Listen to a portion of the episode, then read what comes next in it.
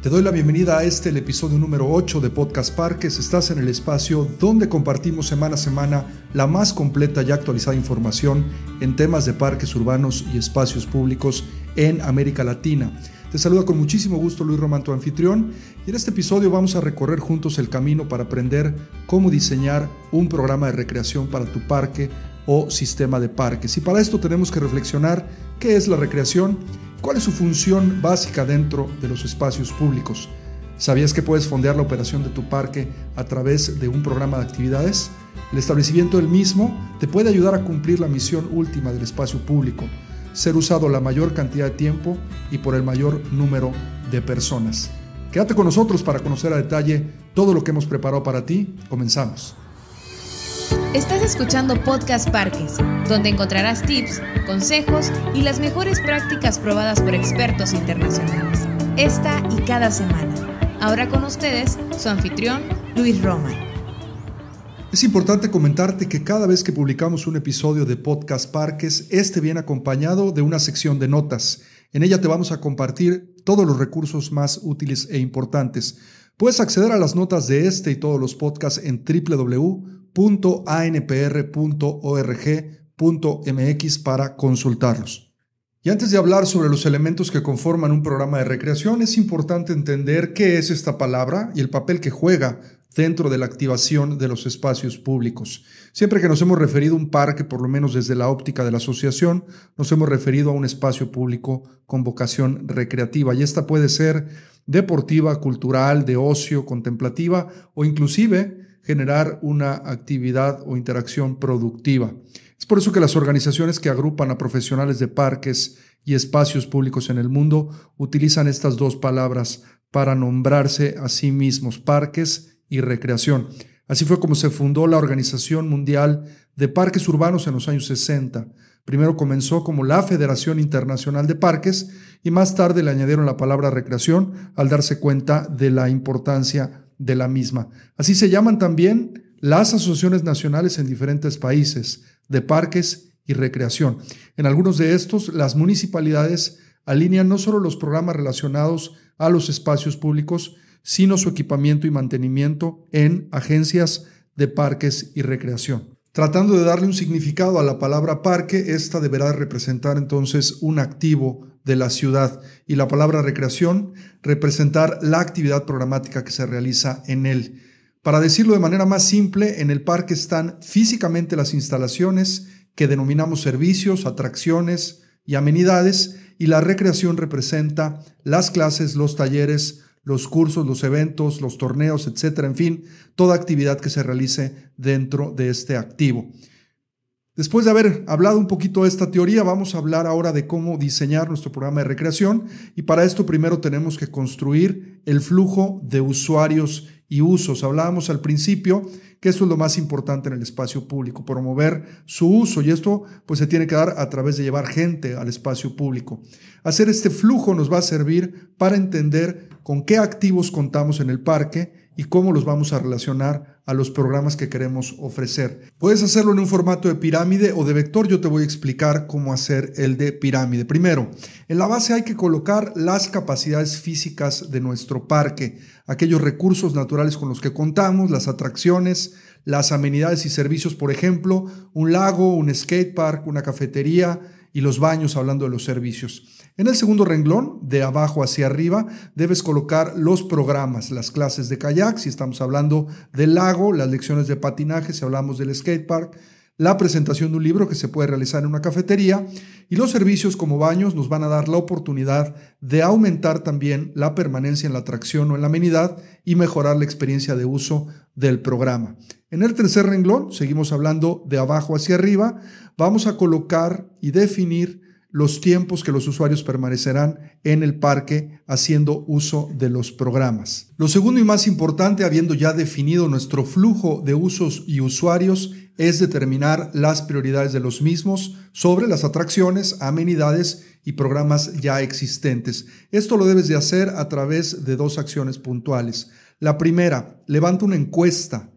Encuesta a tus usuarios para obtener información sobre las necesidades insatisfechas y construye con esta información una tabla o ranking, un ranqueo por prioridades. La segunda, realiza un análisis de importancia. Este se deriva de información que previamente debes de conseguir, que sea demográfica, las tendencias y también comentarios generales que pudieses haber recibido de la comunidad. Esto puedes construirlo a través de grupos focales o eh, reuniones con los vecinos.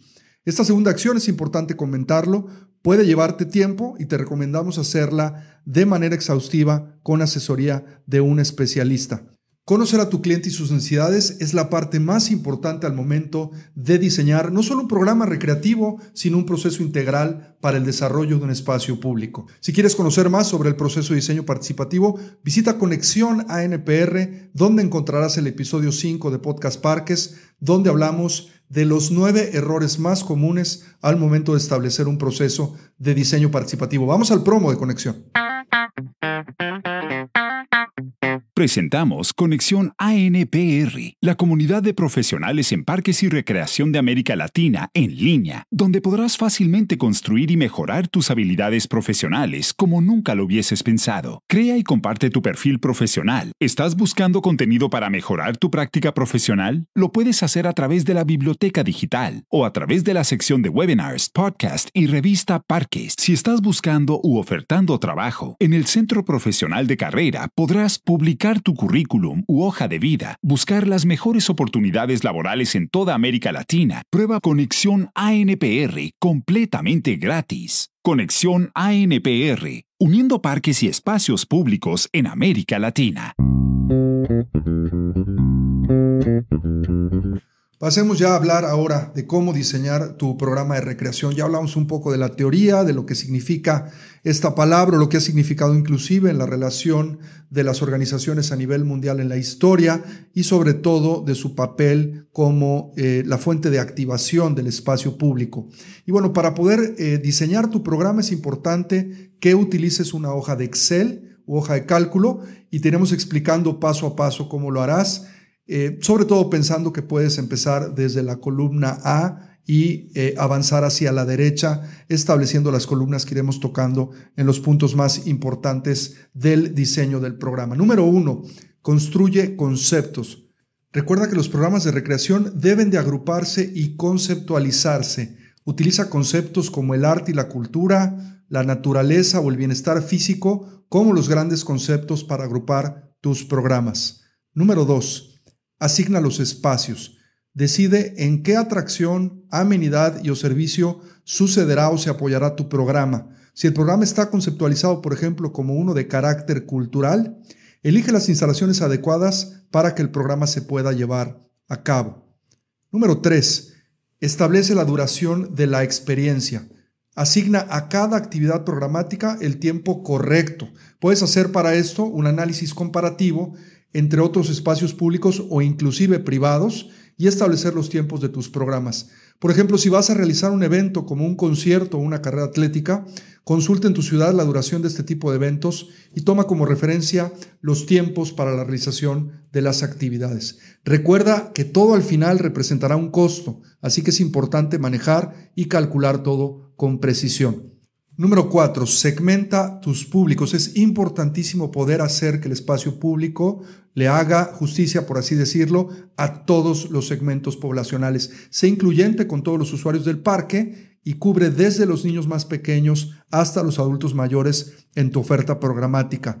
Puedes diseñar tus programas pensando también en todas las edades y sobre todo también en todas las capacidades. Para esto tienes que ser creativo, tienes que comparar en otros parques y buscar cumplir con las necesidades y expectativas a través de ofertar diversidad y buenos precios.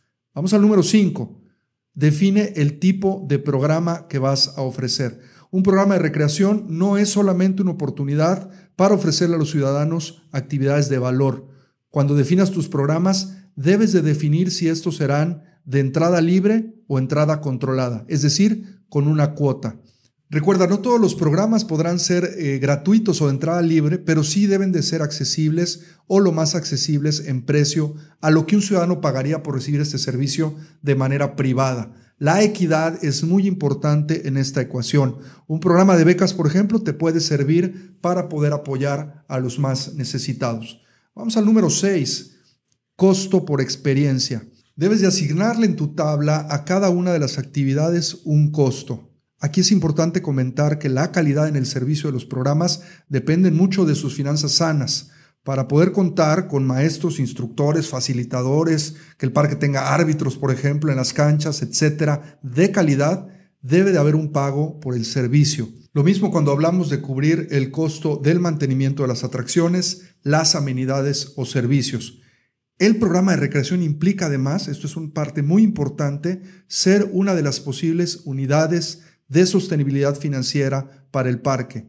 Así que tendrás que calcular muy bien la rentabilidad que estás esperando tener en cada programa a través de establecer un porcentaje de recuperación de costos, que es un concepto básico al momento de manejar un programa de recreación. Dentro de Conexión a NPR, en nuestra biblioteca digital, contamos con una calculadora de costos de recuperación para que puedas financieramente planear cada uno de tus programas con la idea de hacerlos accesibles equitativos y rentables. Te recomendamos entrar a Conexión a NPR. Esta herramienta es exclusiva para nuestros miembros. Número 7. Describe tus programas. Vamos a la parte ya donde empezamos a explicar eh, de qué va cada cosa que estamos pensando hacer en el parque y ofertarla a los ciudadanos.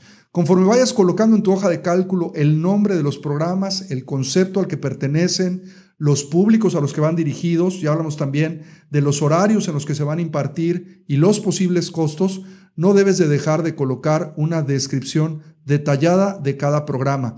Esta te va a servir posteriormente para que en tu plan de mercadotecnia y comunicación se puedan construir las descripciones para ofertarlos en redes sociales, correo electrónico o en elementos de comunicación internos en el parque. Número 8. Establece la frecuencia, es decir, cuándo se van a repetir los eventos o las interacciones programáticas en el espacio. Un elemento fundamental en la construcción de esta tabla, del ejercicio que estás haciendo en tu hoja de cálculo y en la operación completa de tu programa, es la frecuencia con la que sucederán los eventos. Si hablamos eh, de eventos, tal vez su frecuencia sea anual o semestral. Si hablamos de clases, tal vez sea una frecuencia semanal o quincenal o si hablamos de torneos, tal vez esta sea trimestral. Tú decidirás la frecuencia. Solo no dejes de utilizarla en tu calculadora de recuperación de costos para poder establecer tu punto de equilibrio. Esto es súper importante. El juego muchas veces al momento de establecer un programa de recreación es la repetición y el volumen. Esto lo hará rentable y accesible para todos.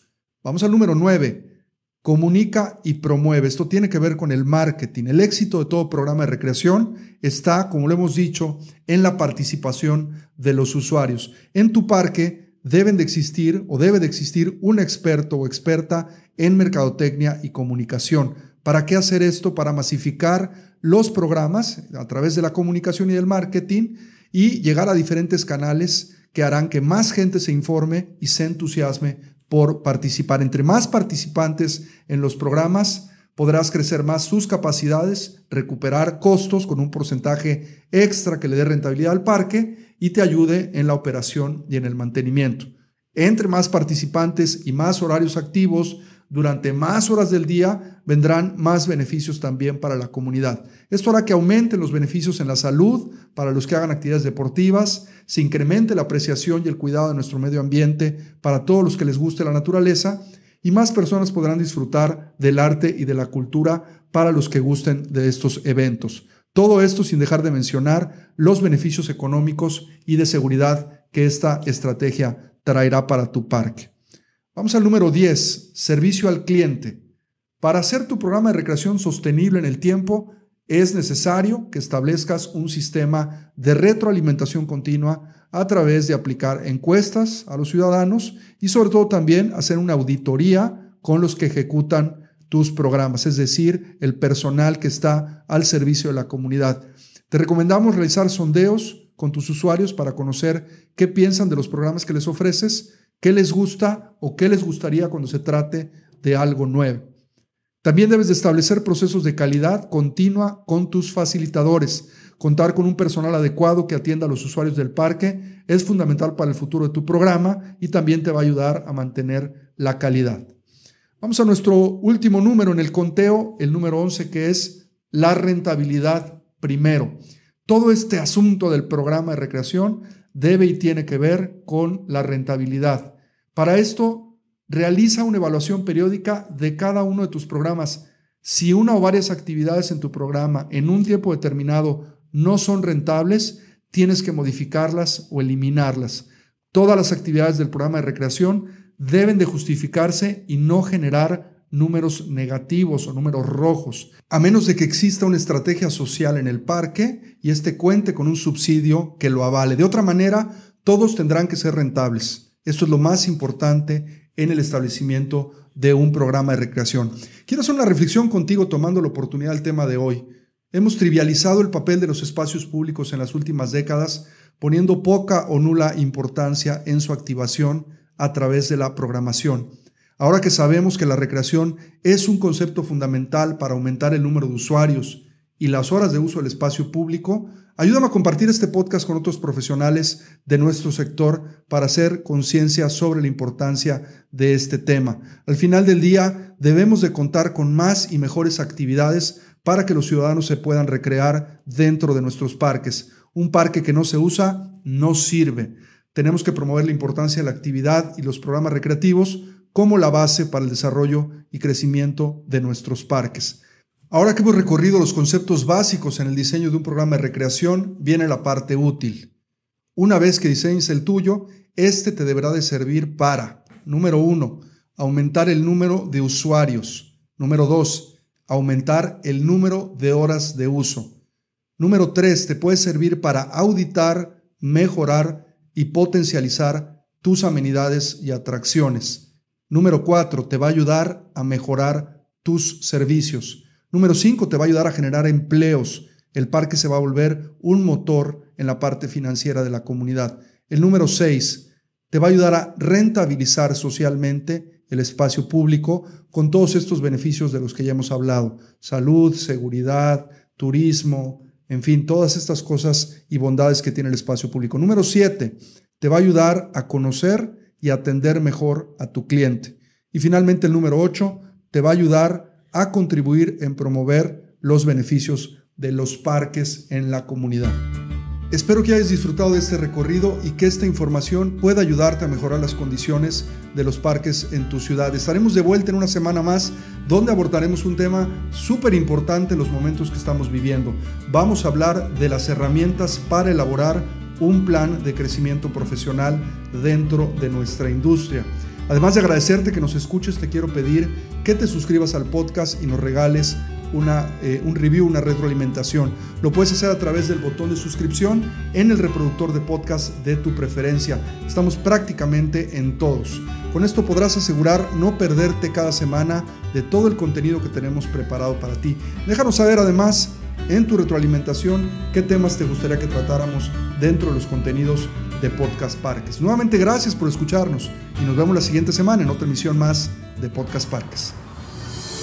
Nuestro podcast ha terminado.